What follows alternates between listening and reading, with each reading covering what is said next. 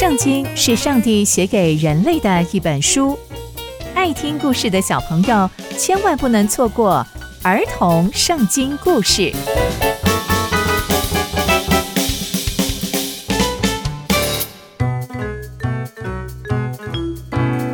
各位亲爱的大朋友、小朋友们，大家好，我是佩珊姐姐。小朋友们，今天佩珊姐姐要跟大家分享的故事是《沉默的上帝》。我们在前一集中知道。约拿单带着他的仆人去攻打非利士人，还好上帝伸手帮助约拿单，帮助他成功拿到胜利。那接下来又会发生什么样的事情呢？就让我们继续听下去吧。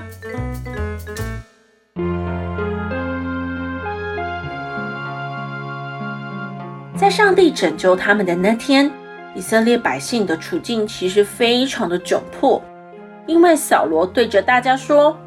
没有等到我向非利士人报仇就吃食物的人，一定会被上帝咒诅。所以以色列百姓通通都不敢吃食物，而且他们走着走着就走进了一片森林，他们又饿又累。当他们走进这一片树林的时候，在这树林的地面上竟然有蜂蜜耶！但所有的人都因为扫罗所说的话。都不敢伸手去沾蜂蜜来吃，大家都非常非常的害怕。但这个时候，约拿丹却伸出他手上的杖去沾了蜂蜜，因为他没有听见他爸爸所说的话，所以他就伸出他手上的杖去沾了蜂蜜来吃。一吃，哇，实在太好吃了！他的眼睛也明亮了起来。以色列百姓看到之后，就急急忙忙的跟约拿单说：“约拿单，你的父亲跟我们说，今天吃食物的人，那个人可是会被咒诅的，所以我们都不敢吃东西耶。你怎么还敢吃？”约拿单就回答他说：“嗯，太严重了吧？你们看，我吃了一些蜂蜜之后，我的眼睛就明亮了起来。大家。”如果把这些夺取过来的食物吃掉，不是比较好吗？我们不是更有体力可以攻击更多更多的非利士人吗？在那天，所有的以色列百姓都在打仗，又走了好多好多的路，身体非常非常的疲累，又饿又累。但扫罗不许他们吃东西，但他们一听见约拿单这样说。就马上开始抢夺所有的战利品，并且把牛羊宰杀了，就直接吃了。接着就有人告诉扫罗说，那些人竟然吃了带着血的肉，这可是不洁净的，这可是得罪上帝。接着扫罗就生气说：“哎，你们做了什么好事？现在立刻马上把一块大石头搬到我这里来。”扫罗指着那些没有得罪上帝的百姓说：“你们分散到那些人中间，跟他们说，要把牛羊都带到扫罗面前，而且不能吃带着血的肉，这样可是会得罪耶和华的。大家听到没有？”大家听到扫罗所说的话，就照着做。到了晚上，大家都把自己的牛羊带到扫罗那边，扫罗就为上帝筑了一座祭坛。这是他第一次为上帝筑的祭坛。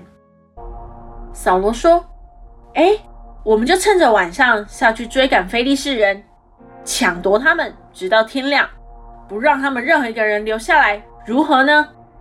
以色列百姓就说：“扫罗，你看怎么好，就怎么行吧。”但这时候祭司马上说：“不行，我们要先在这里亲近上帝。”扫罗想了想，就求问上帝说：“上帝啊，我可以下去追赶非利士人吗？你有没有把他们交在以色列人的手中呢？”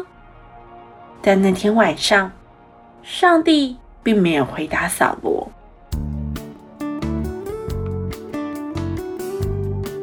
从今天的故事，我们知道约拿单因为没有听扫罗的命令，就吃了蜂蜜。并且认为扫罗的命令太严重了，以色列百姓又累又饿，应该要赶快吃些东西补充体力才是最重要的。以色列百姓就开始抢食战利品，却又因为吃了不洁净的肉而违反上帝的命令。扫罗就赶紧筑坛，但扫罗还是想着要赶快去追杀非利士人，而他是透过祭司的提醒才想起来应该要求问上帝的心意。但上帝却在这个时候对扫罗沉默。小朋友们，我们来想一想，上帝为什么在这个时候沉默呢？扫罗在以色列百姓又饿又累的时候，下的命令是在我打败非利士人之后，大家才能吃东西。这样的命令真的是好的吗？扫罗在以色列百姓违反上帝的命令之后，才想起来要筑坛献祭给上帝。这样的做法真的好吗？我们应该要更贴近上帝的心意。上帝希望我们不住的祷告，件事情都要来到上帝的面前，求问他的心意，而不是有事情才来敲敲门，问上帝在不在家哦。刚刚佩珊姐姐分享的故事都在圣经里面哦，期待我们继续聆听上帝的故事。我们下次见喽，拜拜。